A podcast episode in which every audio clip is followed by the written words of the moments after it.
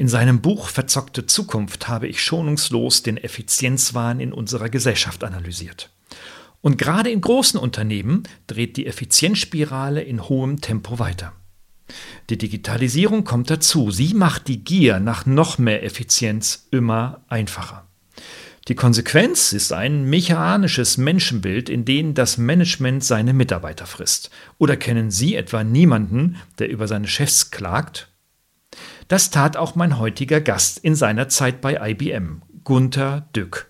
Seines Zeichens Wild Duck, im realen, aber vor allem Buchautor und Redner. Sein neues Buch mit dem Untertitel Das Management frisst seine Mitarbeiter ist eine schonungslose Abrechnung mit dem Management in und von Unternehmen. Ich bin Gerald Lemke und spreche in Profcast mit außergewöhnlichen Menschen über Digitalisierung und die Konsequenzen. Freuen Sie sich jetzt mit mir auf einen ausgesprochen gut gelaunten Gunther Dück.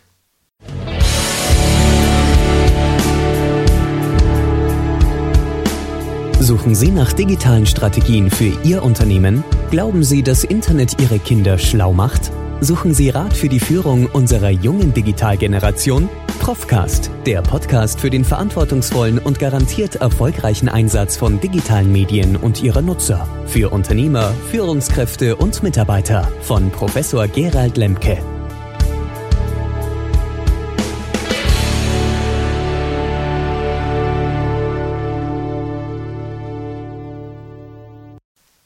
Professor Gunther Dück ist wie ich ein waschechter Niedersachse. Mit ihm persönlich zu sprechen und ihn zu erleben, ist immer und für die meisten Menschen eine ganz besondere Inspiration. So war es auch heute.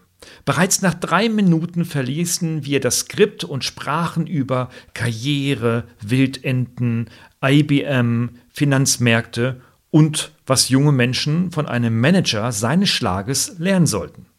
Ich glaube, ihn vorstellen muss ich nicht. Er hat sich durch seine Bücher einen Namen als Wild Duck und vor allem Querdenker gemacht und lebt diesen wie kaum ein anderer Mensch.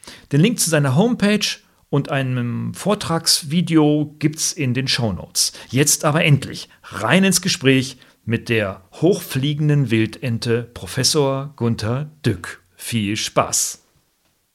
Bei mir sitzt der Gunther Dück. Ähm, der hat ein ganz tolles neues Buch geschrieben bei Campus aus Weinheim, Frankfurt-Weinheim, veröffentlicht. Heute schon ein Prozess optimiert und der Titel mag vielleicht etwas verwirren, weil der Untertitel ist eigentlich eher das Spannendere, was ich finde und darüber wollen wir uns unterhalten. Der ist von mir, der andere vom Verlag. Das glaube ich. und der Untertitel lautet nämlich das Management frisst seine Mitarbeiter. Da steckt ja schon eine steile These dahinter. Ist es so in Ihrer Wahrnehmung, äh, wenn ich sagen darf, sind jetzt Ende 60, 68, glaube ich, werden 69 im Dezember, ähm, aus ihrer Berufserfahrung, dass die Manager und die Führungskräfte heute tatsächlich ihre Mitarbeiter fressen? Nee, das habe ich nicht. Der Titel heißt Das Management frisst seine Mitarbeiter, nicht die Manager. Das, also, ist, äh, das ist mhm. ein Unterschied. Ich habe das, ich hab das äh, glaube ich, drei, vier Mal betont, so als Wiederholungsstelle, damit man das auch wirklich bis zum Erbrechen nochmal gelesen hat. Ähm, es, es, ist eine Frage der Kultur einfach, dass, dass im Augenblick ziemlich viele Leute entlassen werden. Früher war das nicht so, also praktisch da hat man ja jeden durchgefüttert oder, oder mhm. machen lassen. Man hat äh, Leute nie in Ruhestand einfach so geschickt. Das hat mal so in den 90er Jahren angefangen, wo man noch sehr viel Geld bekommen hat. Ja, mhm. da wurde es äh, verträglich mhm. gemacht. Und ich glaube, im, im Zuge der ganzen Effizienzbemühungen, die heute jetzt durch Digitalisierung sehr viel einfacher geworden sind, mhm. hat man irgendwie auch die Scheu aufgegeben, die Leute zu schonen. Also praktisch jeder muss seinen, Mitarbeiter, äh, seinen Beitrag leisten. Und so kommen diese ganzen mhm. äh, äh, Schlagwörter raus. Man schont die Menschen nicht und das ist eine große Lüge, glaube ich. Also man, man kann natürlich die Prozesse optimieren. Also wenn man muss nicht immer alles fünfmal vom Computer eintippen und wieder ausdrucken und wieder nochmal ein, so weiter. Ich verstehe, dass, dass viele Dinge für, automatisch gemacht werden können und dass man da auch Mitarbeiter freisetzt. Das ist nicht der Punkt. Aber äh, man hat die Effizienz in einer gewissen Weise kollektiv übertrieben, dass man die Arbeit sehr verdichtet, sehr viel stressiger macht äh, äh, jetzt offen die Mitarbeiter auffordert, Überstunden zu machen. Mhm. Und, und, äh, so, ja, und, und praktisch auch sagt, wenn du befördert werden willst, äh, musst du eben mehr Überstunden machen als die anderen und das heißt dann im, im Neudeutsch Extrameilen gehen und so weiter. Mhm. Und das bedeutet einfach, dass ich äh, eigentlich die 35-Stunden-Woche, die wir im Jahre vielleicht 1990 alle hatten, ungefähr, äh, die haben wir gedrückt auf 40 Stunden. Die Tarifverträge sind geändert worden, ohne Lohnausgleich. Und die Leute arbeiten faktisch 45 bis 50 Stunden, jedenfalls in den höheren stehenden ja. Berufen. Ja, ja. Und das heißt, von 35 äh, Stunden auf 50 Stunden, das sind 50 Prozent Aufschlag. Mhm. Und der ist irgendwie der Firma geschenkt worden, ohne jede Gegenleistung. Mhm. Und dafür wird man immer ausgeschimpft, dass es noch besser sein und noch genauer sein muss. Und ich, äh, ich reg mich natürlich innerlich auf, das steht in dem Buch gar nicht so drin, aber ich, ähm, äh, ich finde das nicht in Ordnung, dass, dass man im Grunde äh, ja, die, die Achtung vor den Menschen so ein bisschen hat fallen lassen. Mhm. Und als Alibi-Argument sagt man, äh, wenn du es nicht machst, macht es ein Chinese. Ja, genau. Ja. ja. genau. Also auch noch mit dem Faktor Angst wird noch getrieben. Ne? Ja, und das, äh, der, äh, im Grunde der Manager frisst nicht seine Mitarbeiter, äh, weil, sondern es ist das Management, also die, die Effizienz im Ganzen, die das macht. Äh, weil ja die Manager noch getriebener sind als die Mitarbeiter. Also ich ja. bin ja selber Manager gewesen. Ja. Und äh, äh, die hechten von Meeting zu Meeting und haben dauernd irgendwelche Probleme zu, zu lösen. Ja. ja die man erklären kann. Also weil wenn man den Zeitplan so dicht macht, gibt es immer wieder Katastrophen. Also wenn man, wenn man äh, viel äh, Puffer drin hat, gibt es keine Katastrophen. Also gibt es schon, aber man kann sie nebenbei noch alles erledigen. Wenn ja. ein Fehler kommt, mal berichten. Ja, oder wenn irgendwie ein Problem habe, mir ist das auf den Fuß gefallen, frage ich nebendran den Mitarbeiter, anderen Freund, komm, hilf mir. Mhm. Jetzt hat aber keiner mehr Zeit zu helfen und so weiter. Das ist alles sehr dicht geworden. Mhm. Und äh, beim, im Management ist es noch viel dichter geworden. Die Leute äh, sind sind jetzt ja auch Burnout gefährdet. Das ist ja mhm. seit zehn Jahren auch ein immer mehr ein drängenderes Thema. Ich kenne ziemlich viele, die einen Burnout hatten. Mhm. Und die, die sind alle in Panikmodus und behandeln die Mitarbeiter eigentlich nicht so schlimm wie sich selbst. Also es ist, es ist nicht so, dass die, der, der Mitarbeiter hat das Gefühl, der da oben macht gar nichts, sitzt in seinem Büro rum und uns schändet er sozusagen. Ja. Das ist nicht meine Beobachtung, sondern die, die Manager sind noch viel schlimmer dran. Ja, ja. da muss einem ja schwarz werden. Und, und äh, die, äh, aus ihrer Sicht behandeln sie die Mitarbeiter eher gut. Und äh, die, die, die, die, was in der Presse immer gesagt wird, die Manager wären gierig oder so, da haben die gar keine Zeit für. Die haben einfach die manchmal so, äh, die arbeiten fast ein bisschen Panikmodus. Yeah. Und das ist eine Schuld des Systems, nicht des Managers. Und deswegen mhm. habe ich oft gesagt, wenn man, wenn man ein Anliegen hat, also ein wirklich herzliches Anliegen, was man besprechen will mit dem Chef, dann vielleicht auf einer Grillparty oder beim Bier, äh, die meisten Mitarbeiter finden, dass man macht man nicht, weil der ja auch mal seine Ruhe haben muss. Aber in dieser Ruhe beim Bier oder bei einer Feier ist er wirklich ein Mensch. Und dann kann man von Mensch zu Mensch mit normalen Chef reden. Und dann kann man sagen, findest du nicht, dass man das eigentlich so machen müsste? Und dann sagt er natürlich, ja, das finde ich auch, aber es geht nicht. Ja, ja, ja, Wir sind alle Getriebene, heißt es dann immer im Grunde geht es nicht, ich verstehe dich auch, aber sozusagen im Büro, mhm. wenn ich einen Anzug anhabe, darf ich dich nicht verstehen. Mhm. Und das mhm. gibt so, das ist, das ist ganz schädlich. Das war früher nicht so. Ja. Das liegt einfach durch diesen, durch diesen Stress. Man ist mit der Effizienz immer nicht so weit gekommen, wie man eigentlich will, und dann lädt man das auf den Leuten ab. Ja. Und das ja. ist ganz gefährlich. Das ist, die Tendenz ist so, dass unter dieser Arbeitsverdichtung und dieser Burnout-Gefahr niemand mehr Zeit hat, irgendwas Neues zu machen oder kreativ zu sein. Das wird jetzt immer gefordert, aber äh, niemand hat auch nur eine Minute Zeit. Mhm. Ja, weil immer, weil ich in meinem Mail-Inbox immer noch Probleme habe, ich soll das noch machen und das noch machen bis morgen und äh, äh da setzt sich keiner hin und mal so die mhm. Füße auf den Tisch und sagt, was könnten wir eigentlich machen. Ja, ja. Da muss einem ja eigentlich schwarz vor Augen werden, wenn man so in die Zukunft schaut. Ne? Ähm, weil durch die Digitalisierung wird ja noch mehr Effizienz ermöglicht. Ne? Wenn wir nur an künstliche Intelligenzsysteme denken, von denen wir noch nicht so genau wissen, wie sie unsere Effizienz treiben werden, aber sie werden es vermutlich tun, ähm, dann haben ja Manager noch mehr Stress, Mitarbeiter quasi in deren Rollen verändern sich ja noch mehr. Wie sehen Sie denn das? Ist das vielleicht äh, eher eine Gefahr? Neben den Chancen, die natürlich auch da sind äh, für dieses Thema der, des Managements Nein, von Unternehmen? Nein, also ich böse gesagt, die BWLer, die da irgendwie mit ihren Excel-Tabellen rumrechnen, verwechseln irgendwie Optimum mit Maximum. Das haben die nicht gelernt in der Uni. In der Uni lernt man das Optimieren, also richtig optimieren. Mhm. Also heißt ja auch Prozess optimieren. Das heißt nicht maximieren. Und sie maximieren einfach äh, die Überstunden oder sowas. Und sie, man, jeder normale Mensch weiß, dass das nicht das Beste ist. Es wäre das Beste, sie irgendwie nach neun Stunden geht, spätestens hauen die mal ab. Mhm. Ja? Also in der Forschung eher nach sechs.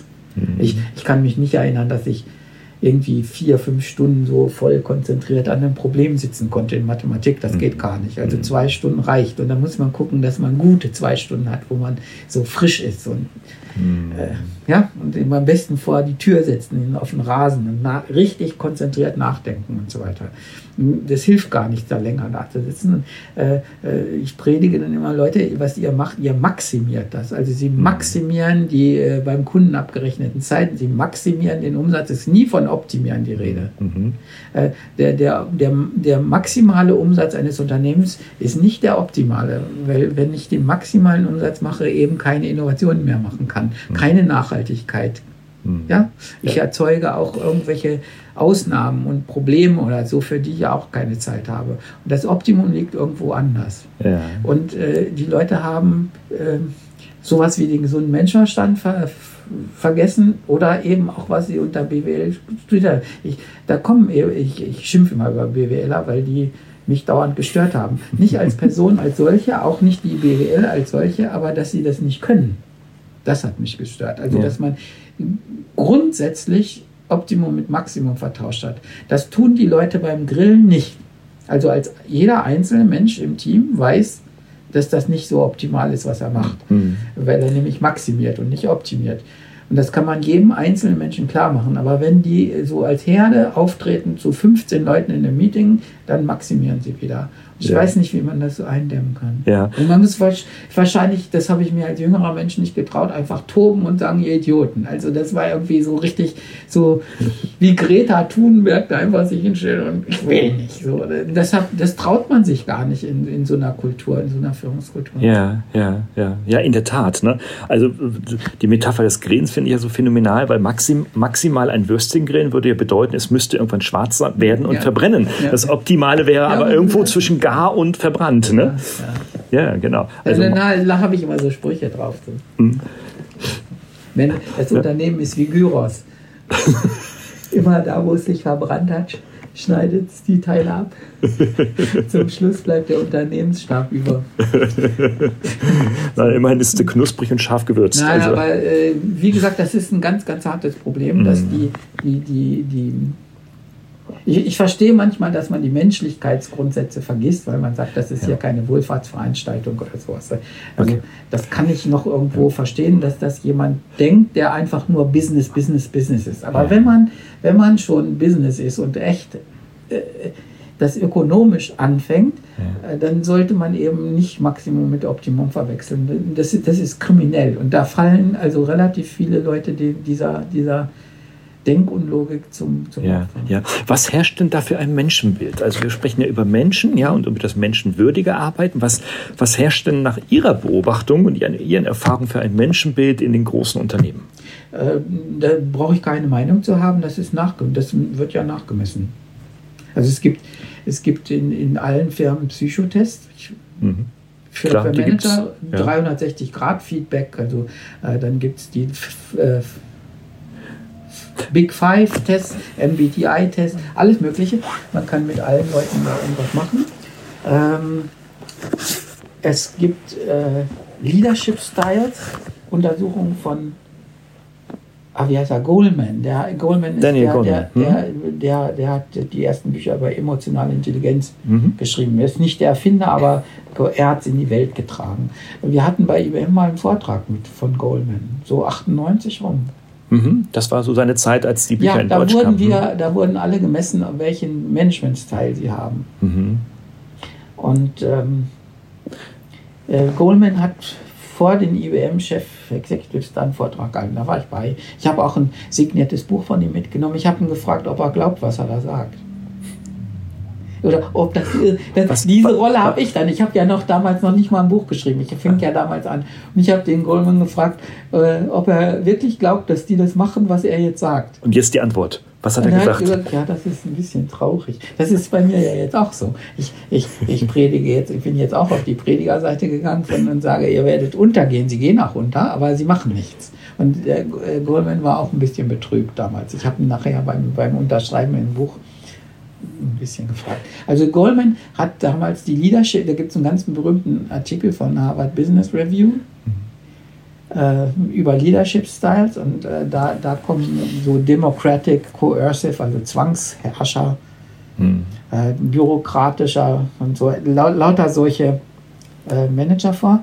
Und ähm, man hat damals geglaubt, dass Pace-Setting das Beste ist, also Schrittmacher, Pace-Setter also, oder mhm. Metronom. Mhm. Und das, das sind Leute, die, die alle immer so zur Arbeit auffordern und sagen, komm, komm, machen, machen, machen, wir müssen was leisten, wir müssen uns viel vornehmen, wir müssen viel schaffen und so weiter. Und äh, hat man gemessen damals in amerikanischen Companies. Ich habe viele Statistiken gehabt. Ich war, äh, ich war, habe mal kurz Kontakt zu Hay McBurr gehabt, die mhm. für die amerikanischen Firmen, das ist eine Firma, die die mhm. Leadership Styles erarbeitet. Man kann dann diese ganzen Leadership-Programme bei denen sozusagen bestellen. Und die mhm. unterstützen einen, damit man auch das Richtige macht. Und es führt natürlich dazu, dass alle amerikanischen Companies irgendwie gleich werden. Mhm. Und man hat dann festgestellt, dass äh, deutlich drei Viertel aller dieser amerikanischen Manager Paysetter sind.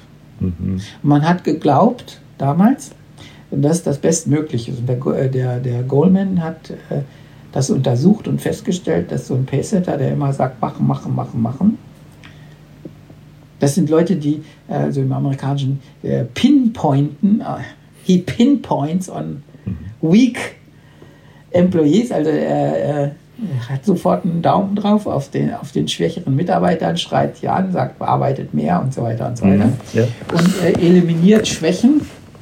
Also das ist, hat was mit Effizienz auch zu tun äh, und, und, mobilisiert das Team. Und man hat festgestellt, dass die Leute in kürzester Zeit äh, grandiose Arbeitsergebnisse erzielen. Also nach drei, vier Monaten steht alles und alle arbeiten wie verrückt. Aber das Klima ist so irre vergiftet, dass es nach einem Jahr dann abkippt und wieder schlecht ist. Ja. So, das ist ja dieses kurzfristige Maximieren, nicht mhm. Optimieren. Das ist mhm. wieder nur maximiert. Mhm. Und das Maximieren führt dazu, dass dann so über ein Jahr gesehen die Leute so vergiftet sind und Leistungsträger abhauen, sich andere bewerben und so weiter, äh, äh, dass es dann wieder in, in, in, in einem Übel endet. Und äh, das haben wir damals in Managementkursen gehabt und wir haben gesagt, wir sollen das nicht machen. Und der beste Management-Style, hat mir IBM ja beigebracht, in Kursen, ist äh, persönlich authentisch als Vorbild für die, für die Mitarbeiter da sein und. Meine ganze Zeit nicht mit Meetings zu verbringen, sondern mit dem Einzelcoaching, One-to-One -one von den Mitarbeitern mit dem Ziel, dass sie so gut sind, dass ich gar nicht mehr Manager sein muss. Und ich bin dann irgendwie ihr väterlicher Freund. Das ist, was Heinkes macht. Klingt super, ja. Nein, nein ja, ja. jetzt bei Fußball ist doch so, da gibt es immer die Diskussion, soll man die Leute äh, durchprügeln und sagen, ihr Scheißgeld, also wofür kriegt ihr das viele Geld, ihr faulen Millionäre? Soll ich das so machen? Ja, ja. Oder soll ich irgendwie äh, diese ganzen Sensibelchen irgendwie mal eins zu eins besprechen und so weiter? Man weiß es so von Top-Trainern, von Pep äh, Guardiola beispielsweise, Man ne? weiß das von, dass sie genauso arbeiten. Wahrscheinlich, also, mhm. ist noch nicht so lange im Amt, aber wahrscheinlich ist das Hansi Flick für mein Gefühl war der ja auch bei Yogi immer Trainer, auch bei der Weltmeisterschaft. Ich, ich äh, würde da dem Hansi Flick, glaube ich, ziemlich viel Credit geben. Das liegt auch daran, dass wir ihn kennen. Der ist ja beim FCB, ja. hat er angefangen, der FC Bammental. Also, tatsächlich? Ja, nein, der ist Trainer von FC Bammental. Ach, okay, tatsächlich. Der, der, der hat ein Aha. Sportgeschäft da. Aha. Wir kennen den alle. Okay. Alle in Waldhilsbach. Also ich wohne zwei Kilometer neben Bammental, hier bei Heidelberg. Und ähm, da hat er äh, angefangen als Trainer von Bamtal und hat ein Sportgeschäft und mein, mein Sohn war auch dann Spieler vom Bamtal und dann mhm. kriegt man, alle, alle vom Bamtal kriegen 10 oder 15, 20 Prozent, ich weiß nicht mehr, meine Frau hat das gekauft. Mhm. Rabatt und so, er hat wahnsinnig gut behandelt alle. Und das mhm. ist ja das große Vorbild von Bamtal. Mhm. Okay. Und wenn, wenn, wenn er das schafft, sozusagen äh, jetzt unter Jogi Löw als Co-Trainer reinzubringen oder bei Bayern München jetzt, dann finde ich das gut. Also wir kennen, ja. wie gesagt, wir kennen. Ja. Und da ist ein große, großes Vorbild. Und, und, und, sagen wir mal, das, das ist der Management-Style, den man eigentlich als besten auserkoren hat. Ja. Und das Problem ist, äh, dass man eigentlich, das habe ich dann selber erlebt, so nicht sein darf. Also die Leute fragen, wie sind die Leistungskennzahlen von den Mitarbeitern? Sag ich, das ist egal. Dann sage ich, aber du musst die messen. Sage ich, nein, ich muss sie nicht messen. Ich muss versuchen, sie besser zu machen. Und wenn ich den Mitarbeiter als solchen optimiere, also auf seinen, irgendwie in der besten Weise einsetze, mhm. so dass er seine Arbeit liebt oder so, dann ist er, dann arbeitet er bestmöglich. Und äh, die Kennzahlen sagen dann nichts mehr. Also das ist eine andere Art zu managen. Und mhm. dann kriegt man aber Ärger mit dem System, das sagt, ich muss aber die Leistungskennzahlen von den Mitarbeitern vergleichen. Da passt das, äh, passt das, das System nicht. nicht. Das ja, passt nö, nicht. Ich habe hab ja. so die Aufgaben anders verteilt. Ich habe dann gesagt, äh, einer, der macht, der hat, äh, war, fand das gut, Meetings zu leiten, was ich nicht so gut kann, weil ich ungeduldig bin. Und dann habe ich einen für Meetings, einen für Spreadsheets, also dass er die, die Kundenzahlen und so messt. Mhm. Und einen, einen auch für Anschreien, was ich nicht kann. Ja, dass er mal so irgendwann gesagt hat, du spinnst wohl oder so, was ich nicht so, nicht, nicht so traue. Und je, jeder hat eine Aufgabe gekriegt im Team, die zu seinem Charakter passt und so weiter. Und dann kann man die nicht über einen Kamm scheren. Was ich sagen will, ist, dass alles geklärt ist von der Wissenschaft oder von der Betriebswirtschaft her Seite. Es ist völlig geklärt, dass dieser Managementstil besser ist. Man weiß auch, dass Heinkes der beste Trainer ist. Mhm. Also der ist jetzt unangefochten der Beste, das ist ja bekannt. Und die Leute arbeiten aber nicht so wie Heinkes. Mhm. Ja, und haben dauernd Misserfolg und schreien rum, machen ihre Spieler verantwortlich. Mhm. Ja, wenn jetzt hier Klinsmann zum Beispiel äh, sagt irgendwie, er hat nicht gewusst, dass er nicht unangefochtener Chef ist. Das finde ich völlig witzig. Also der, äh, mhm. äh, der Klinsmann war doch bei Bayern München. Da muss er doch gewusst haben, dass Hönes der Chef ist und nicht Klinsmann als Spieler. Oder was, was, was denkt er sich? Ja? Oder mhm. Ich keine Ahnung. Und dann schreiben sie, er hat sich mit so einer Veranstaltung den ganzen Ruhm versaut, den er sich vorher erarbeitet hat. Mhm. Mhm. Aber es ist, es ist in allen Managern Büchern klar, was Leadership ist. Mhm. Und sie wettern alle gegen sowas wie Management und Zahlenmanagement vergleichen. Und das heißt, sie sind im Grunde, alle Management-Theoretiker sagen, dass das Pacesettertum schädlich ist. Wenn man aber Psychotests macht in den großen Hierarchien, sind drei Viertel der Leute Pacesetter. Und da macht das System was falsch. Auch die Human Resources, die mhm. befördern die falschen Leute. Und dann, dann kann man nichts mehr machen. Ein Pacesetter ist ich habe das psychologisch alles studiert. Also mhm. das sind so hyperaktive Menschen. Und ein hyperaktiver Mensch, also so einer, der immer drängt und macht mal, der kriegt einen Hass auf Mitarbeiter, die fünf Minuten im Flur rumstehen und irgendwie, also der geht dann vorbei und sagt, äh, da sagt einer zum anderen, wir haben heute Geburtstag von unserem kleinen Baby, das wird jetzt drei. Mhm. So, und dann kriegt er einen Hass. Mhm. Das verstehe ich auch. Also wenn man ein Paysetter ist unter Stress, die Zahlen sind nicht gut. Mhm. Der äh, hat gerade Sorgen, dass er wieder welche anspitzen muss. Dann geht er über den Flur und dann sagt einer, mein Söhnchen wird heute drei. Und da feiern wir heute. Und dann sagt er, ah, das ist schön. Und dann sagt, kommt ein Dritter dazu und sagt, wir haben auch bald ein kleines Kind. Und dann kriegt er einen Anfall und sagt, könnt ihr vielleicht arbeiten? Ja, so. Ja, und das, das, diese ganze, dieses ganze Konstrukt macht dann ein negatives Menschenbild. Ja, das wollte ja. ich jetzt erklären. Also das war jetzt ein bisschen lang, ja. aber, aber äh, das, das, schiebt so langsam die Richtung dahin. Also die, äh, äh, das, das, wie soll man das? Das System befördert nur solche und ja. die kriegen dann langsam Menschenhass und dann, dann hört das auf, dann gehen die Leute, wenn er kommt, ihm aus dem Weg, äh, verschwinden schnell in die Büros. Ja. Ist das sie, sie haben Angst vor ihm, weichen ihm aus, das merkt er, dann geht er zu ihnen hin ja, ja. und sagt, das sind Feinde. Ja, und dann merkt er, also praktisch da ist so ein gegenseitiger Hass und das, das liegt nicht unbedingt an dem einen oder dem anderen, sondern das System entwickelt sich so. Also ein anderes Beispiel, wenn man, wenn man auf Flughafen ist, man ist völlig ungeduldig, dann ist man ja Pacesetter, also dann will man ganz schnell, also ganz optimal, weil ich meinen Flug kriegen will. Und wenn dann die Leute da eine Gepäckdurchleuchtung äh, Mhm. Ganz ruhig ihren Job machen und ab, am besten noch sagen, mein Kind hat heute Geburtstag zu dem anderen und sagt, durchleuchte das. Mhm. Ja, so, dann kriegt man doch einen Anfall. Mhm. Dann, dann bin ich der Pace-Setter und sage, macht, macht, macht, macht und kriege einen Hass auf die Leute. Mhm. Und das, so ist das im Management auch. Mhm. Leider merken die Leute, dass ich sie hasse, weil ich, das merken die ja.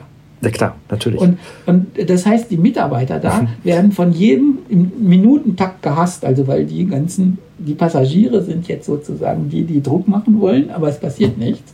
Und die unterhalten sich oder nehmen noch ein Gespräch an. Oder, oder äh, der vom Durchleuchten holt dann so ein, der kriegt fast einen Anfall. Dann holt dann einen ran, sag mal, was ist das hier? Ja. Oder ein Lehrling, guck mal, jetzt haben wir mal ein Beispiel von dem Glück, dass der ja. irgendeine Kamera mit drin hat oder so, die sieht so aus. Habt ihr das jetzt verstanden? Und dann macht er noch so eine Vorlesung da und ich sage, ich muss zum Heimflug. So. Und äh, dieses, diese, wenn man das ganze Unternehmen unter Stress hat, dann hat man im Grunde diese Atmosphäre, so die man von sich selbst kennt, wenn man seinen Flug fast verpasst und dann die Leute dann alle böse findet. Und das, das ist nicht so explizit, dass man alle Menschen böse findet, sondern man findet die gerade jetzt böse, mit denen man zu tun hat. Mhm. Ja. Ja, ja, das kommt mir so gerade zu der, der, der, der Begriff die Stressorganisation. Ja, also man ja. müsste eigentlich in der BWL, die wir ja auch lernen, lehren, ähm, irgendwie so, so ein neues System, die Stressorganisation nennen. Ne? Und dann so genau diese Mechanismen eigentlich beschreiben. Ne? Ja. Aber sagen Sie, ist das nicht irgendwie, sind, sind das nicht Organisationen von gestern? Ich meine, ich war auch im Konzern, ich war bei Bertelsmann, ich kenne das auch, weil Sie da alles erlebt haben.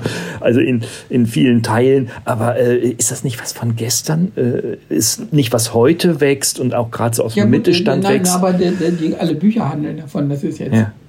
Ja. irgendwie neue Führungs. Ja. Aber die Kultur ist so nicht. Also ich. Äh, ähm, also ganz gute Antworten gibt es in dieser Spiral Dynamics Theory. Die ist ja im Grunde da beantwortet. Ich, kennen Sie sowas? Äh, nee, nee. Nee, glaube ich nicht. Das ist für mich sowas, das war das schwerst lesbare Buch, was ich gefunden habe, so ungefähr. Ich habe das, nee. das ist viel zu ins Einzelne gehen, das ist von, ähm, ah, wie heißt er? Claire, weiß ich nicht mehr. Don Beck heißt der, der, das Buch ist von Don Beck und anderen. Ja. Äh, das heißt Spiral Dynamics oder das sagt, äh, das hat eigentlich eine religiöse Komponente, ist aber unheimlich wichtig. Das ähm, das sagt, dass äh, Firmenkulturen oder Menschenkulturen so mit der Zeit entstanden sind und macht eine Vorhersage auf die Zukunft. Mhm. Die haben dann Farben, die Kulturen. Ich, ich, will da nicht zu weit gehen. Also die erste ist so, jeder kämpft gegen jeden, so in Bronx, also äh, schlagen sich gegenseitig tot und so, ja, so Raubtier und Pflanzenfresser. Mhm. Und dann, dann bilden sie langsam Stämme und das ordnende Prinzip ist dann, also nicht wer der Stärkste ist, sondern das ordnende Prinzip ist das Anbeten der Ahnen. Also man sagt, deine gestorbene Großmutter bei Indianern äh, würde das und das gut finden. Und dann also die, die Ahnen und die Anbetung der Ahnen regelt sozusagen die, die, die Stammessitten. Die anderen sind dann Feind, die anderen Stämme. Mhm. Und dann gibt es so frühe Diktaturen und Königtümer oder Fürstentümer. Das ist reine Diktatur. Mhm. Und äh, praktisch dann ist es so, bei den großen Konzernen ist es dann, sind von Diktaturen übergegangen auf so große bürokratische Systeme. So wie man sich die, die sowas Post oder Telekom früher vorstellt oder Siemens oder IBM in 60er, 70er Jahren. Äh, und in diesem System gibt es ganz, oder auch katholische Kirche ist so, äh, da gibt es so weihevolle Zeremonien, wie man dann befördert wird und einen Lehrgang nach dem anderen macht mhm. und dann Manager wird und vielleicht bis weißen Rauch.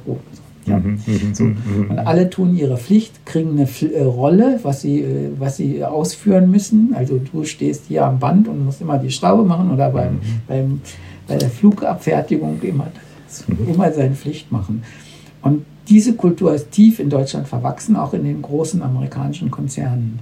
Und die nächste Kultur ist, äh, das ist mehr eine Scientific Kultur, also praktisch, dass man, dass man optimiert. Also das ist das jetzt mit dem Prozess optimieren dass man alles rausholt. Also dass man Wissenschaft nimmt und ausbeutet und Geld daraus macht und äh, dass man das Leistungsprinzip äh, fördert, dass also nicht mehr die Leute ihre Rolle haben oder ihre Aufgabe, sondern sie werden jetzt gemessen, wie viel Umsatz jeder Einzelne macht, wie viele Handgriffe er macht. Das ist die nächste, nächste Kultur, die, die jetzt damals, als die das Buch geschrieben haben, das ist so von 70er Jahren, äh, das ist die, die hat Farbe, also die andere ist blau, die Bürokraten und die ist orange. Mhm.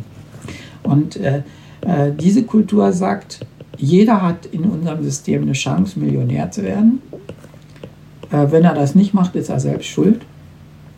Äh, wenn er sich nicht bemüht und, unter in die, durch, äh, durchs Raster fällt, sein Problem und so weiter. Und das reißt ein. Also praktisch, was wir jetzt erleben, ist, äh, diese, dass diese bürokratische Kultur, wo man Rollen hat und eine richtige Arbeitsstelle, geht in sowas wie messbare Leistungsprinzipien. Und das Interessante dabei ist, dass die, das macht eigentlich dieses Menschenbild so negativ, also dass Menschen einfach nur noch Ressourcen sind, Human Resources, und die werden einfach so äh, wie, wie, wie Postpferde zu Tode geritten. Und wenn das Postpferd stirbt oder nicht mehr so seine Leistung bringt, dann wird es weggemacht und dann mhm. kommen neue. Das heißt, Hire and Fire. Und diese, das ist jetzt irgendwie über die, auch die deutsche Wirtschaft mit einer gewissen Verzögerung aus Amerika rübergeschwappt. Mhm. Und klar, äh, ja. ein interessanter Grundsatz in, dieses, in dieser Kultur ist, dass äh, das Schweigen der Lämmer, also die Leute, die Loser, haben, sind aufgezogen worden, dass jeder eine Chance hat, äh, super zu arbeiten. Jeder. Und wer es nicht schafft, ist selbst schuld. Und es ist leider so, dass die Leute auch finden, dass sie selbst schuld sind. Also sie nehmen das Schicksal an. Und sie sagen dann, okay, dann bin ich eben nichts mehr oder Harz. So. Ja, das war früher nicht so. In dem, in dem äh, bürokratischen System hat man alle Leute noch irgendwo beschäftigt oder durchgefüttert oder so. Das macht man in diesem egoistischen System nicht mehr. Das alte System hatte eine große Wir-Komponente durch die soziale Marktwirtschaft oder durch, durch die ganze Hierarchie. Und diese soziale Komponente ist, weg, äh, Komponente ist weggefallen. Ja. Das meine ich, deswegen wird das Menschenbild so negativ, weil es jetzt die, die, äh, alles, was früher Gemeinschaft war, irgendwie dem wissenschaftlichen Optimieren. Absolut, ja, ja? absolut. Absolut, da kommt, da kann so, natürlich jetzt, wirklich. Der, der, ja. In dem Buch davon äh, gibt es noch höhere Kulturen. Äh, die höheren Kulturen äh, ist grün, also das, das ist sowas wie jeder, jeder wird, äh, ist, ist eine egalitäre Gesellschaft wird vorhergesagt. Das, das finde ich total gut. Also die haben das Buch geschrieben da in 60er, 70er Jahren. Und da gab es sowas gar nicht. Also die können das ja gar nicht wissen. Mhm. Ja? Also da war gerade der Umbruch in diese, in diese egoistische Gesellschaft. Und die haben vorhergesagt, dass es sowas wie eine egalitäre Gesellschaft gibt, in der jeder für die Gesellschaft vernünftig arbeitet und sein, sein irgendwas macht. Wo, und die, im Wesentlichen wird man vernünftig anerkannt. Und die Leute sollen ungefähr das Gleiche verdienen im Idealfall und äh, sollen aber so arbeiten, dass sie von der Community gemocht und anerkannt werden. Und das ist so annäherungsweise kann man das in Schweden beobachten vielleicht. Also ich war mhm. jetzt nicht in Schweden, kenne das nicht so genau, aber alles, was man von Schweden hört, ist so. Also das alle machen Abitur, keiner wird fallen gelassen. Äh, die Gehälter sind relativ in der Mitte. Sie haben einen Mittelstand. Es ist nicht eine Schere zwischen Arm und Reich. Und dann sieht man, dass diese Kultur. Und, und eine hohe Transparenz. Ja. Jeder, jeder weiß, was der ja, andere ja, verdient. Ja, genau. Also praktisch, das, das, total. Das, das, wird in dem Buch vorhergesagt, dass das die nächste Stufe ist. Und in gewisser Weise haben die das in, in, äh, in Skandinavien so auch annähernsweise erreicht. Mhm. Und da müssten wir hin. Also wenn man jetzt eine Gesellschaftspolitik macht, dann würde man sagen, guckt euch doch an, es funktioniert und es ist besser. Ja, dann gibt es noch die nächsten Kulturen, das heißt, das, so ein Multikulti-Irgendwas-System, dass man, äh, das ist mehr meine Denkweise, so ein bisschen, also schon die übernächste, äh, das ist eben das Leben, das gibt irgendwie natürlich Zonen im Leben, wo man dann so irgendwie doch McDonalds so Abfertigung Hamburger hat und irgendwelche anderen Zonen. Und dann äh, gibt es Leute, die sagen können, es gibt ein System von Systemen und ist, die Welt ist immer, hat irgendwie immer noch so einen Touch, wo es noch ein paar Slums gibt und das und das. Und mhm. Wir müssen das irgendwie als systemisch managen in einem ganzheitlichen Sinn. Nicht, nicht so durch allgemeine Regeln, sondern irgendwo so, dass überall gesunder Menschenverstand herrscht. Mhm. Das, das ist so ein Ideal. Und dann gibt es noch irgendwie welche, das, das ist aber so ungefähr so die ideale Welt im Sinne mhm. von Atman, wir sind alle gleich oder so. Das, das Buch endet relativ religiös. Ja. Und äh, äh, da, da gibt in dieses Buch ist äh, äh wahnsinnig explizit also ins Einzelne gehen ne? mhm. und sagt dann, welche Kämpfe zu erwarten sind, wenn, wenn äh, die Bürokratien in egoistische Wissenschaftssysteme übergehen, also in das mhm. amerikanische System. Mhm. Und äh, auch welche, welche entstehen, wenn man jetzt von diesem egoistischen System auf Schweden umschalten will, wo alle das gleiche Geld verdienen. Mhm. Ja, dann sagen die Leistungsträger hier, ich will meine Millionen haben und die Armen sagen, ich will auch was, dann gibt es Klassenkämpfe und so weiter. Mhm. Das steht da alles drin und das vollzieht sich gerade. Also wenn man, wenn man es theoretisch verstehen will, das Buch nehmen. Es ist aber sehr, sehr, sehr ins Einzelne gehend und dann, dann ist es aber vielleicht äh, sozusagen, wenn, wenn man jetzt 100 Unterpunkte nimmt für irgendwas, was sich bei der Wandlung passiert, dann treten natürlich nicht alle 100 ein, sondern nur vielleicht 60. Ja, ja und ja, da muss man ja. sehr viel Urteilsvermögen mit haben, um, um das wirklich zu verstehen. Ja. Aber die, äh, es gibt ein neues Buch, das finde ich nicht so gut, habe ich jetzt gedisst. Lalu. Von Lalu, ja, Reinventing uh, Organizations. Ja, das ist genau, das ist, genau, der hat das in eine leicht fassliche Version gebracht, hat natürlich, was ich ein bisschen beklage, noch eine Farbe dazu erfunden, damit es sein Copyright hat. Und also das mhm. muss man nicht. Kann ihn auch so lassen, wie man will. Mhm. Und äh, das sind jetzt aber diese Theorien, äh, ähm, diese Bestseller sagen im Prinzip, wir sollen auf so ein schwedisches Modell hin. Und die, äh, das ganze, das halbe Buch besteht darin, Beispiele zu geben, dass es wirklich geht. Das geht ja auch, das weiß ich von Schweden, das ist mhm. nicht der Punkt sondern äh, die, diese Bücher sagen, da gibt es das Paradies und geht hin. Äh, mhm. Was jetzt weggefallen ist in den neuen Büchern ist, dass es ein scheiß Job ist, dahin zu kommen. Mhm. Harte Arbeit. Ja, das, harte Arbeit. das sagen, ja. das wird irgendwie wird unterschlagen. Die sagen immer, da gibt es so New Work oder wir sind alle ein Team, wir sind alle freundlich, wir sind alle mhm. gleich. Wir, mhm. wir nehmen die Führungsgremien raus, haben am besten gar keine Manager, jeder ist selbstverantwortlich, mhm. jeder äh, will was leisten, beitragen und so. Die Leute sind aber nicht so. Ja, und äh, das, das, da werden einfach nur Utopien in die Welt gesetzt, die, die sehr viele Leute elektrisieren, aber die die verstehen dann, wenn das System größer wird, kommen dann doch wieder Regeln rein. Und dann ist die Frage, welche man haben will. Und wenn man dann doch wieder auf Umsatz maximieren geht und nicht auf optimieren, dann hat man gleich wieder verloren. Ja, ja.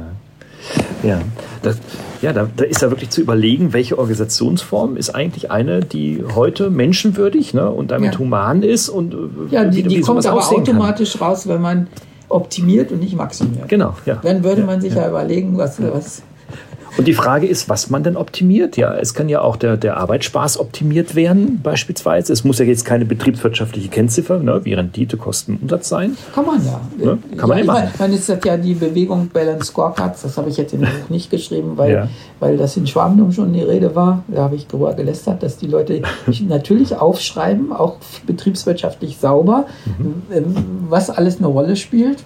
Ja aber sie ignorieren es, weil sie den Umsatz maximieren, nicht optimieren sie. Ja, also äh, das Optimum wäre, dass man auch die Mitarbeiter fördert und ausbildet und upgradet, dass man Innovationen hat, dass man in die richtige Zeit kommt und so weiter. Ja. Und dann ist der Umsatz natürlich nicht der maximale, so aber der optimale. Ja. Und wenn man aber immer den Umsatz maximiert, kann man, kann man den Rest dann halt wegschmeißen. Ja.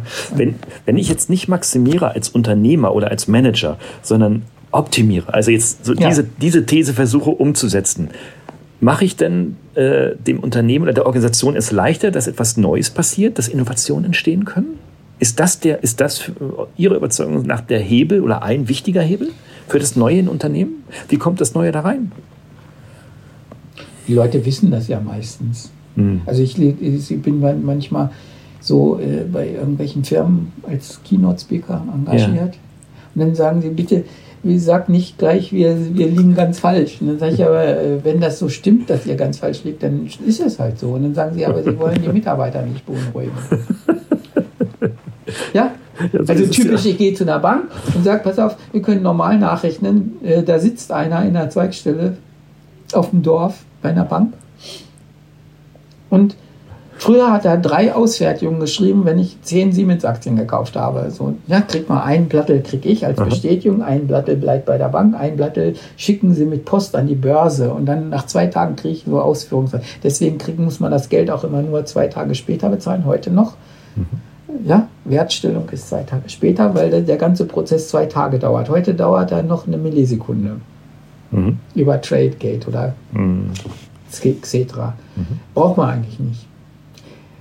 Und dann fällt die Arbeit so in sich zusammen, weil ich ja nicht mehr, dasselbe Dorf macht dann halb äh, Internetbanking, die Wertpapiere machen wir selber, geht nicht mehr herunter, unterschreibt kaum noch was.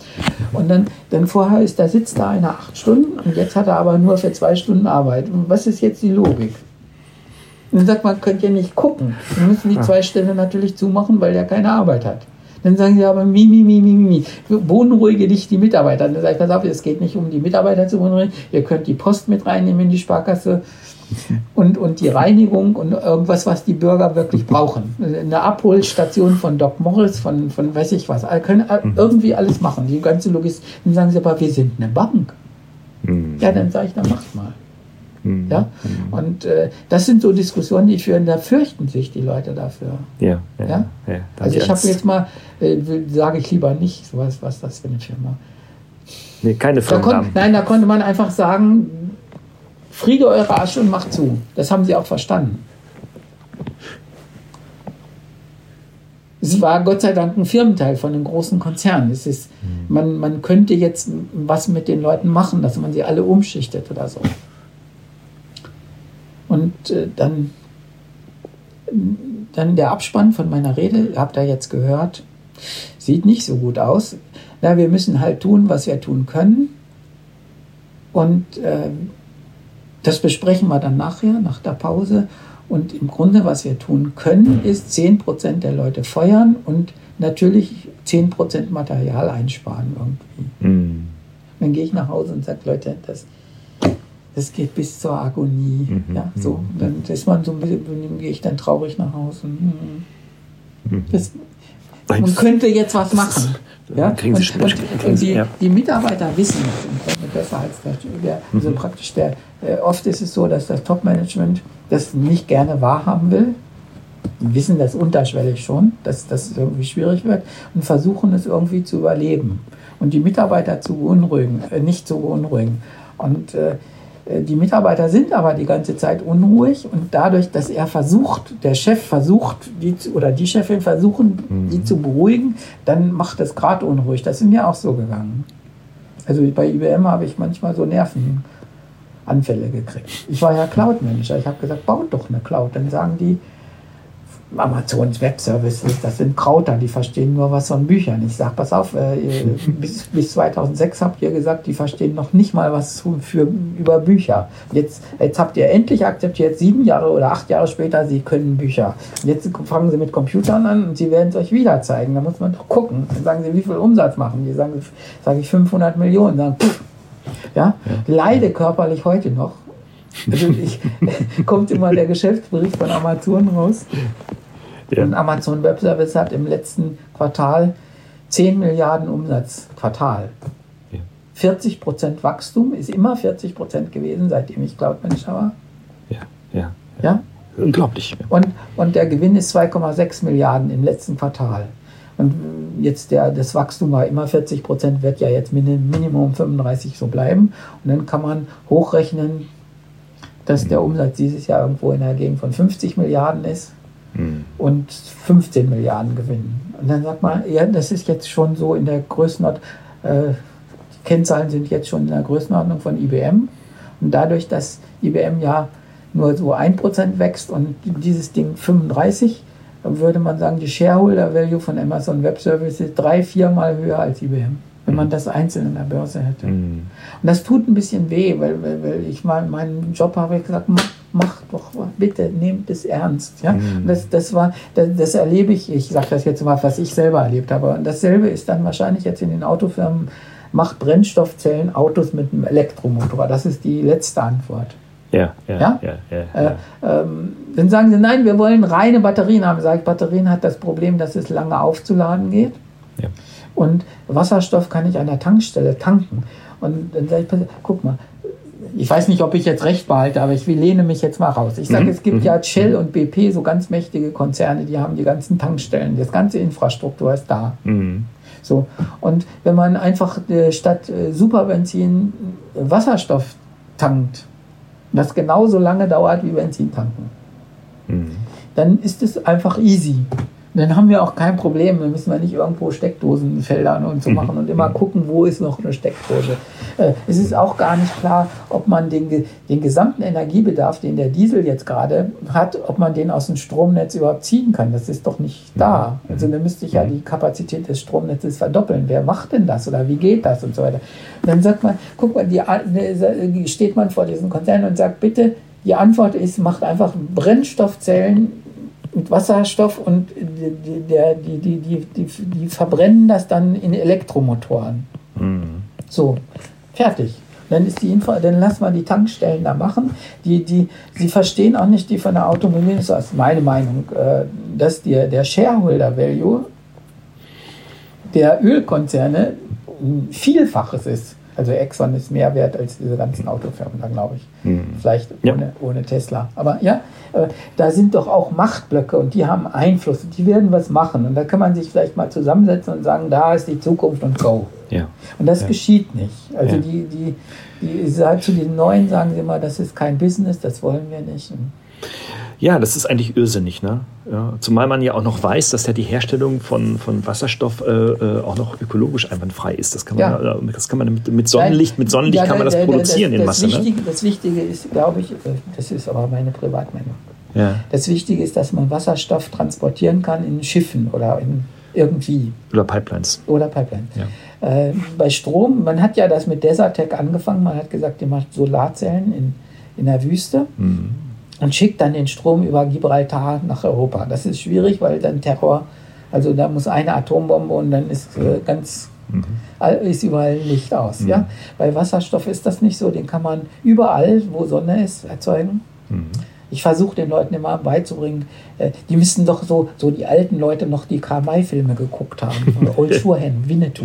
Ja. Da sind, die laufen da immer durch irgendwie verkarstete Gegend. Da sind irgendwie so mal Berge gewesen und da, da ist nichts, da ist nur Schotter. Ja. In Jugosla Im alten. Im alten Jugoslawien. Es ja. hieß ja Jugoslawien, als sie das da gedreht haben. Ja. Ich muss jetzt nur noch Solarzellen daher auf die Dings da machen und dann hätten wir den ganzen Stromverbrauch von Europa. Ja? ja? Und man muss dann gar keine Leitung bauen. Man, Wasserstoff kann man ja irgendwie dann speichern und irgendwie transportieren. Ja. ja. ja. Und dann kriege ich, wenn man das sagt, ich habe gerade so YouTube. Äh, das kostet aber die Tankstelle, verbraucht unheimlich viel Energie. Wo kommt man die her? Könnte man mal wissen, wie viel Kohlestrom gebraucht wird und so weiter? Ich habe gerade mhm. so, war so eine Rechnung, habe ich gerade geguckt. Dann kommen wieder die Leute und kritisieren das. Ich wollte dann drunter schreiben, hey boy, da ist jetzt Wasserstoff in dieser Tankstelle und dann wird natürlich der Elektromotor von. Also man muss, wenn man Wasserstoff tankt, muss man ihn komprimieren ja, damit ja. er so fast flüssig ja. wird.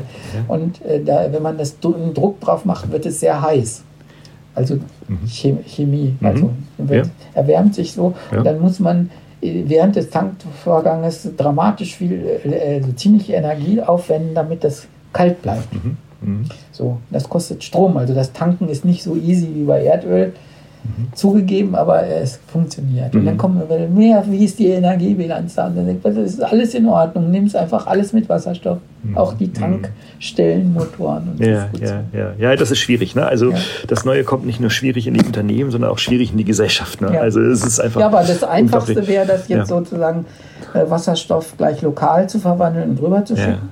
Ähm, es hätte auch so einen sozialen Effekt, dass so äh, ärmere Länder wie der ganze Balkan oder Spanien, die jetzt von der Klimakrise wahrscheinlich ziemlich betroffen werden und so ein bisschen verwüsten, oder die nordafrikanischen Länder, die haben da dann können viel Geld wieder verdienen. Ja. Ja, ja, ja, absolut. Das Wohlstandsgefälle könnte sich irgendwie ausgleichen. Absolut, also, absolut. Hätte, nur nur man, man hat keinen Wir-Faktor mehr in der europäischen Politik, dass sie sagen, jetzt machen wir das so und go. Ja, und dann wäre ja auch eine gewisse Sicherheit. Also die Ökonomie leidet eigentlich darunter, dass niemand sicher ist, wie die Zukunft eigentlich aussieht. Mhm. Wenn, wenn die einer äh, definieren würde, wie immer, Manchmal sagt man, ein schneller Beschluss ist besser als gar keiner. Äh, wenn wir jetzt einfach so diffundieren, also jetzt so mit dem, sollen wir jetzt ein paar Bäume da noch fällen in Brandenburg oder nicht für das Tesla-Werk? Wenn man da irgendwie wieder eine Stadtaffäre daraus macht, dann kommt man zunächst mal. Man könnte einfach mal was definieren, was wir haben wollen in zehn Jahren. Mhm, mhm ja? Mhm, mhm, Und nicht, nicht mit Subventionen, sondern nur einfach festlegen, da wollen wir hin. Nicht, ja. nicht, nicht mit Geld oder so, sondern einfach go. Ja. Und dann, dann wird immer in den, in den äh, wert, weltlich, weltanschaulich wertvollen Büchern gesagt, der Kennedy hat gesagt, in zehn Jahren sind wir auf dem Mond und können wir das nicht auch machen. Mhm. Dann macht es einer. Aber man, man, Kennedy hat gesagt, wir wollen auf den Mond. Mhm. Also das ist eine Frage der Das Volition des ja. Willens. Ja. Ja. Und der ist jetzt ja gar nicht erkennbar. Ja. Ja, wir sagen, Demokratie ist Willensbildung durch das Volk. Wir, das Volk könnte ja den Politikern sagen, was es will. Das tut es nicht. Im Augenblick nicht, sondern es ist nur Protestwähler oder Hasswählerei. Das Volk erfüllt im Grunde augenblicklich nicht die, die Funktion, dass es überhaupt einen Willen an die Politik artikuliert und die mhm. wissen auch nicht, was wir wollen, dann raten sie immer. Aber der Kennedy hatte bestimmt 100 Willis. Ja? Willis, ja. Willis sind meine, ich habe mal eine Theorie aufstellen wollen, dass der Wille gemessen werden kann. Genau, genau, genau. Mitarbeiter, der wird in Willi-Einheiten. Genau, messen. während wahrscheinlich bei unserer politischen Führung die Willis eher niedriger liegen könnten, wenn man das sowas messen wollte oder könnte oder sowas. Aber, aber ja, da, man sieht ja, dass gar keine Führung da ist. Ja. Es sind bald zehn Leute, die in der CDU dann Vorsitzender werden wollen. Ja, ja. Und in der ja. SPD auch, war es auch so. Ja, da waren, da waren es noch, noch mehr. mehr. Da waren es noch mehr. Jetzt haben wir ja auch immer ein paar jüngere Hörer. Vielleicht haben Sie für die noch ein Wort. Wenn Sie jetzt sich mit dem Management äh, ja, die Jüngeren kritisch sagen, was, was, was sollen wir jetzt studieren? Das ist eine gute Frage. Genau, was sollen wir eigentlich machen? Ne? Nach welchen Werten sollen wir, jetzt, sollen wir eigentlich unser Leben jetzt weiter planen und weitermachen? Was sollen wir eigentlich machen? Das ist, glaube ich, nicht so kritisch. Okay. Also, ne? Also die, bei die, meinen Kindern, die sind jetzt auch 35, das Studium ist schon länger her jetzt. äh, ich habe das so gemacht, dass äh, ich habe jetzt eine privilegierte äh, Position, weil ich so viele Reden halte. Und dann habe ich gesagt, wir sprechen mal durch und ich kenne so 10, 20 Firmen, die finde ich gut, weil wo ich da war, da würde ich gern das ja. schick, ja, ja. Und dann, dann sind wir hingegangen und haben gesagt, wir gucken uns die einfach mal an. Und dann sollen mal Leute einfach mal sagen, was man da arbeiten kann. Machen die. Ich muss, muss es gar nicht so weit treiben, dass man mhm. sich bewirbt so ernst, sondern man kann doch einfach mal so eine Firma sehen, was gibt es hier für Arbeit. Also bevor man studiert, habe ich das gemacht. Also nicht, nicht ja. wenn sie fertig waren, sondern ja. bevor man studiert. Und dann sind wir einfach mal durchgeturnt und dann, äh, dann sollen sie einfach sagen, was sie gern tun. Ja. So. Mein Sohn ist dann auch Mathematiker geworden, der war, dem war es relativ. Mathe, Mathe kriegt man immer eine Stelle, das ist einfach. Und dann hat er gesagt, Papa, hilf mir so ein bisschen. Ja, klar. Okay. Ja. ja. Und meine Tochter, äh, die, die habe ich zu mehreren Firmen geschleppt. Dann waren wir in Bieblingen bei Heidelberg bei so einer Biotech-Firma. Da war so ein sehr weiser Professorchef. Mhm. Hat uns da so 90 Minuten alles erklärt, was man da machen kann. Und die, äh, sie hat gar nichts gesagt während des Gesprächs. Ich habe gedacht, dass sie ein bisschen hätte sie halt sagen können, weil so, sonst ist sie gar nicht so und mhm. war still. Mhm. Und äh, als wir dann so bei Heidelberg wieder erreicht haben, die erst nach drei Kilometern, mhm. wir in die Innenstadt rein, sagt sie, Papa, das mache ich jetzt. Okay. Das wäre ein Ratschlag also für Eltern, dass man vielleicht irgendwie mal diskutiert. Also es, mhm. ist jetzt Biochemikerin, wird äh, ist Ober, sowas wie Oberassistent, ich weiß nicht, wie mhm. Gruppenleiterin mhm. an, an der TU München. Und also sollte man vielleicht seine da, da, kann man sich ja, da kann man sich als Eltern mal Gedanken drum machen. Das kann natürlich vielleicht, vielleicht, dann muss man vielleicht einen Hintergrund haben, aber es geht. Ja, also, oder mhm. man kann ja auch Praktika machen oder sich dem mal annähern. Mhm. Dann gibt es viele Möglichkeiten. Der süddeutsche Maschinenbau braucht Stellen ohne Ende. Also da mhm. kommen die Leute und sagen, wie können wir den Leuten so bei Liebherr oder sowas beibringen, dass sie Hydraulik studieren. Das fällt ja keinem ein ich, soll ich Ingenieur für Hydraulik? Das ist aber hochgefragt. Mhm. Ja? Mhm. Also die, alle Maschinenbaudinge sind hochgefragt. Bergbau ist auch gefragt, weil, man, äh, weil die Bergbauingenieure dann gleich nach China oder, oder nach Afrika gehen und dann mhm. da die Werke aufbauen. Es ist, ist, nicht hier, dass man Bergbau hat, aber man, man müsste sich ein bisschen mehr reinknien in diese ganzen Dinge. Ähm, äh, damals als Beratung, als ich mit meiner Frau, äh, mit meiner Tochter da äh, nach Berufen gesucht habe, sagten ja auch, dass äh, alles mit Life Science läuft, beliebig gut. Da mhm. sieht man ja jetzt diese CRISPR-Cas9 oder 13 mhm. Therapien, die jetzt kommen. Mhm. Denn die ganze Medizin wird wissenschaftlich nochmal voll auf die andere Beine gestellt. Mhm. Also die Pillenkonzerne verschwinden. Das ist so wie Cloud-Einbruch für Hardware. Mhm. man nimmt dann nicht so genau Chemikalien, sondern macht das irgendwie anders mit Genen äh, Management, mhm. Editing. Mhm. Und äh, da gibt es ganz große Umbrüche und es gibt wahnsinnig viel zu tun. Ja. Das ist die eine Sache. Also Chancen gibt es überall. Ja. muss man, aber wenn das ein bisschen fremd ist, dann sollen die Leute nicht irgendwie sagen, weiß ich nicht. Ja, früher war das so, der geht in die freie Wirtschaft und bleibt nicht an der Uni. Da hatten die so Ängste. Ja? Und die Ängste kann man sich einfach nehmen, indem man rausgeht. Eine zweite Sache ist, mein Lieblingsbeispiel zurzeit. Ich soll immer sagen, was ein Mensch können muss. Mhm. Sagen, sagen Sie mal, sagen Sie mal. Modell 1. So ein bisschen so passiert. Deswegen kann ich es gut erzählen. Mhm klingelt an der Tür, ist ein Klempner da, ist relativ schmutzig. Und sagt, ich soll die Gästetoilette reparieren. Sagt meine Frau, da. Geht er hin, hm, ja, muss mal gucken. Hm. Dann macht er alles Schmutz, alles, alles auf. Und dann sagt er nach einer halben Stunde, der Schwimmer ist kaputt. Muss mal reparieren. Naja, dann machen sie es. Ja, habe das Ersatzteil nicht da komme morgen wieder. So, so, so, mhm. ja, so mhm. irgendwie kurz angebunden. War ganz seltsam. Kommt natürlich nicht morgen, kommt übermorgen wieder. Ersatzteil passt nicht.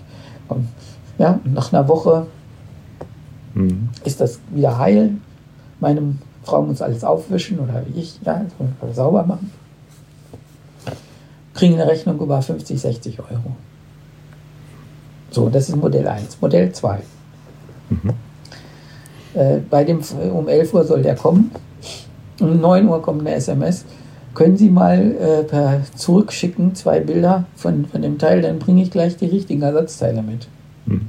Ja, dann kommt er um 11 mit den richtigen Ersatzteilen, schraubt alles auseinander, nach einer Viertelstunde ist wieder drin. Dann bittet, äh, dann holt er aus seinem Auto äh, Putzzeug, macht mhm. alles wieder sauber. Nach 25 Minuten ist alles gut. So, jetzt kommt das, die eigentliche Pointe. Also das versteht ein normaler Mensch noch bis hierher. Mhm, klar. Äh, jetzt kommt die Beine. Der fragt, tropft sonst noch was im Haus? Dann geht man alles runter. Die Waschküche, da ist der ist ein bisschen komisch. Da, soll, da sagt er, wir müssen vielleicht einen neuen Wasserhahn, ganz neu, weil der ein bisschen angerostet ist und so weiter. Und dann machen wir das noch. Und dann, und dann Wasserkant macht er jetzt gleich, sagt er noch einen Folgetermin, sagt meine Frau, ähm, das ist jetzt nicht ganz genau so gelaufen. Aber ist es echt verboten, dass man Ölheizung bald nicht mehr einbauen darf, neue? Und dann sagt er, ja, das stimmt, wir können ja mal die angucken. Wie alt ist sie denn? 25 Jahre? Hm, hm, hm, gucken wir mal rein und so weiter. Ja.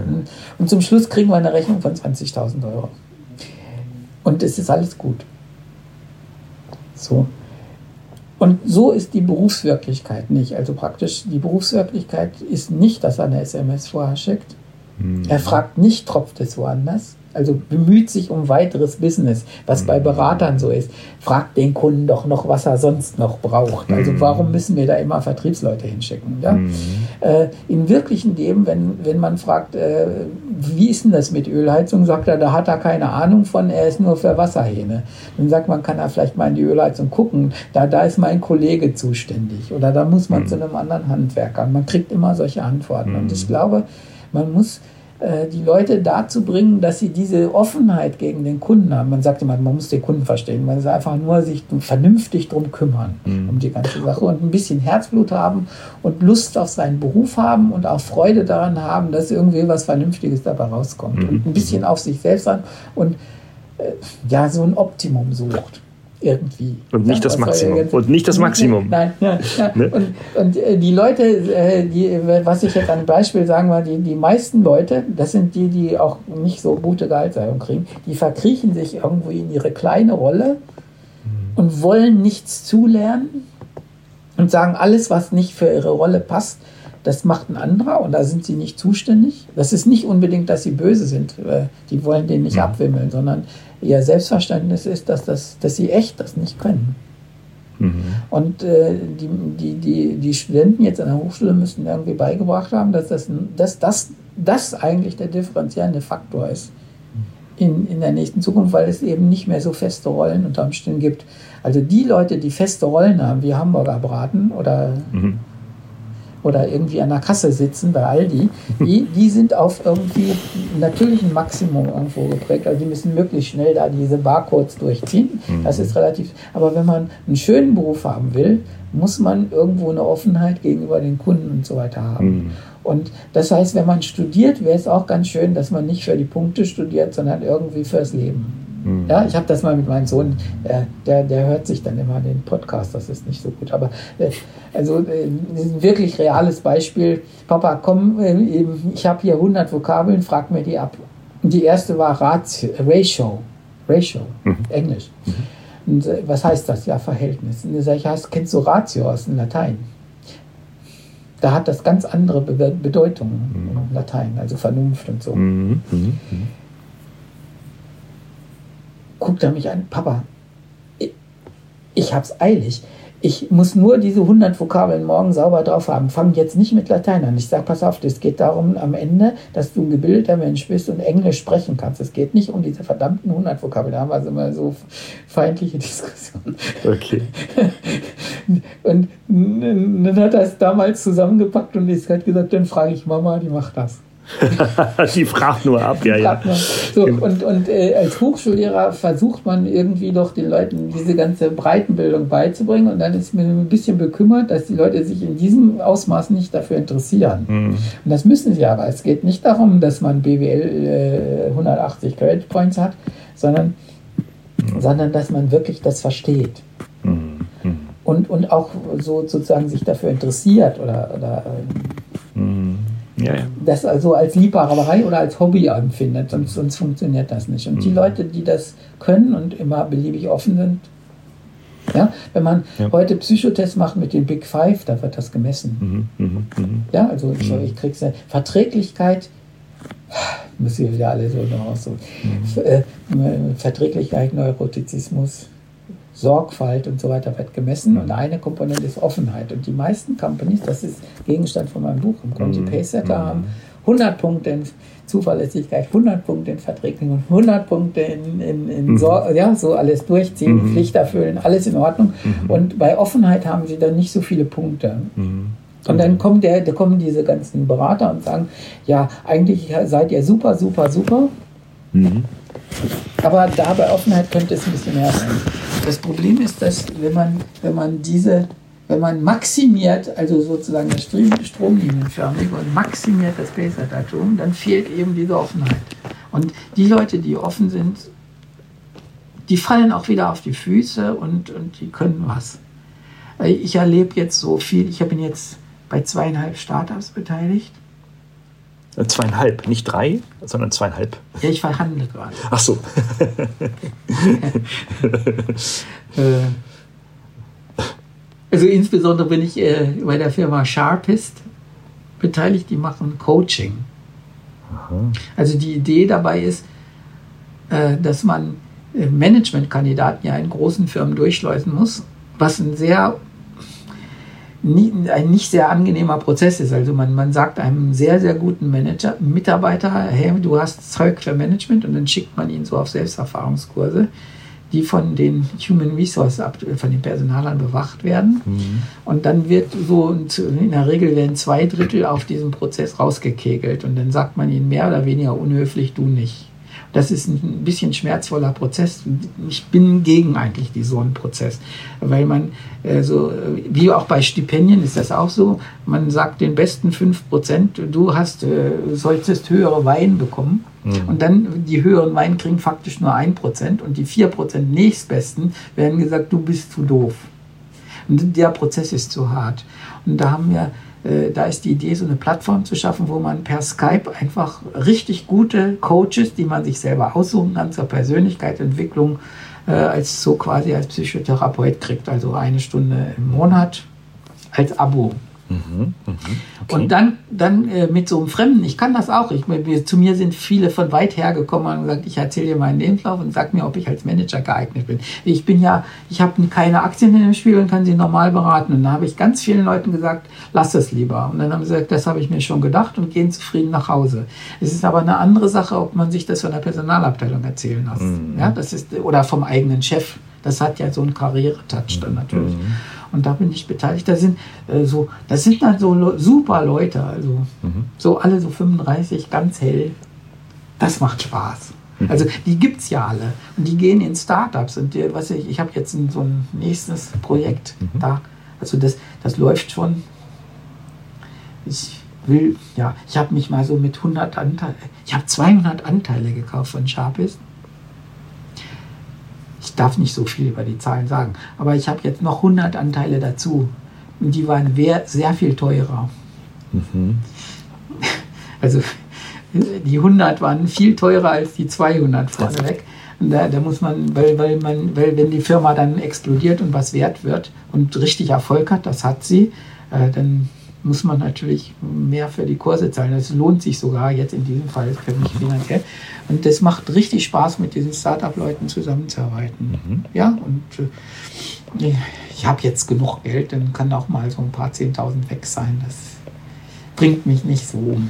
Mhm. Und das, äh, dann äh, helfe ich denen auch so ein bisschen und Mhm. Okay. Und, und äh, da, da, da, gibt es so viele Startups im Augenblick, wo, wo die jungen Leute wirklich so aufblühen oder irgendwas können. Man muss natürlich sagen, notfalls arbeite ich zwei Jahre für Umme. Tja. Das ist so. Das muss man irgendwie aushalten.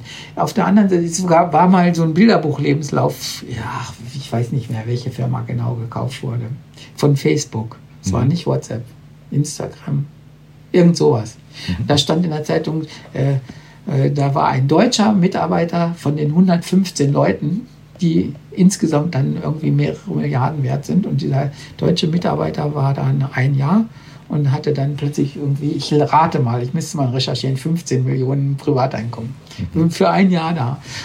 Und er sagt, guck, da ist ja Glücksbild. Und ich habe den Lebenslauf angeguckt, was, was der so alles gemacht hat. Und der hat natürlich ein Auslandssemester irgendwo, sagen wir Harvard, ich weiß es alles nicht so genau so, ich kann es nur grob wiedergeben. Mhm. Und dann hat er äh, bei irgendwelchen Startups gearbeitet, dann ist er zu Google gegangen, nach Amerika, dann ist er zu Berlin zurück und hat äh, Startups bewertet für eine Finanzorganisation, hat da dran wieder irgendwo anders gearbeitet und dann ist er zu der Firma. Und äh, das sind natürlich die Leute, die dann so rundum gebildet alles können, die sind natürlich offen, beliebig offen und mm. können alles und haben ein mhm. Gefühl für die Welt und so weiter. Das mm, sind natürlich absolut. die Top, Top, Top Lebensläufe. Ja. Aber das geht nicht darum, die Leute, Leute glauben heute, die jungen Leute, sie müssen eben mal so ein Auslandssemester haben, das ist gut für die Personalakte. Das geht nicht darum, sondern ja. man muss einfach was diese Offenheit erwerben und, und äh, ein richtiger Mensch werden. Und dann kann man, stehen alle Türen offen. Und dann müsste man es im Grunde auch aushalten, mal zwei, drei Jahre in so Startups fast nichts zu arbeiten. Mhm. Und also die, äh, die jungen Menschen da, wenn, ich meine, wenn so ein Startup was wird, dann ist die Bewertung in der Regel, ich kenne jetzt drei, vier, fünf Startups, die Bewertung ist in wenigen Jahren schon in Millionenhöhe und die, die drei, vier Gründer sind dann in fünf Jahren Millionär. Hm. Mach, ich habe gefragt, fühlt ihr euch jetzt gut oder wollt ihr verkaufen? Nein, jetzt haben wir Spaß am Leben und jetzt wird das durchgezogen. Ja? Ja, ja und da, da, geht es auch gar nicht dann mehr so um Geld. Und die, diese Lust, irgendwas mal anzufangen, die wäre schön. Ja, ja, und das ist, glaube ich, eine Hauptaufgabe in der Erziehung, die wird gar nicht so gesehen. Man, man guckt immer nur, machst du deine Credit Points. Darauf ja. kommt es nicht an. Ja, ja, ja. Oder bist du sicher im Leben, ne? so wie auch unsere Eltern immer gesagt haben, Junge, mach was, dass du sicher im Leben bist. Ja, ja und man kann auch mal an die Lippe riskieren. Also, ja. hm. jetzt, also ich habe jetzt gehört von einer Firma hier im Raum Heidelberg, die kriegen jetzt zunehmend Bewerbung von so ein bisschen hochnäsigen Informatikern oder so. Wir kriegen jeden Tag zehn Stellenangebote. Ist ja jetzt gerade so, weil das so knapp ist. Und wir hätten gerne so, dass man neun oder acht Monate, zehn, zwölf Stunden am Tag arbeitet, was man sowieso machen muss, unter Druck. Und dann vier Monate frei. Und dann machen wir Weltreisen. Ja, grandios, ja. oder? Eigentlich, ja, nein, ja. es gibt jetzt auch schon so, so, so Leute, die sagen, jetzt in dieser Knappheitsphase, also praktisch die Leute fragen immer, wo haben wir Chancen? Aber es gibt jetzt Bereiche, so bei Life Sciences oder. Äh, ja äh, Bio, äh, bei diesen ganzen Biowissenschaften oder Gentherapien und in, in Informatik, Mathematik und ja, mhm. so in vielen Bereichen ist schon eine Mangelsituation da mit Fachkräftemangel, wo jetzt die Leute fast schon mit solchen ähm, mhm. Vorstellungen durchkommen. Dann sagt der Mitarbeiter, ja, ich, ich habe das allen gesagt, wenn ihr so weitermacht und alles so degradiert, dann kriegt ihr einen Fachkräftemangel und irgendwann kommt ihr auf den Knien und es gibt wieder Pizza umsonst und den ja. Kaffee muss man auch nicht mehr bezahlen und ihr werdet sie wieder pampern. Äh, dann gibt es einen guten Spruch von Steffi Burkhardt, die finde ich gut. Dr. Aha. Steffi Burkhardt. Mhm.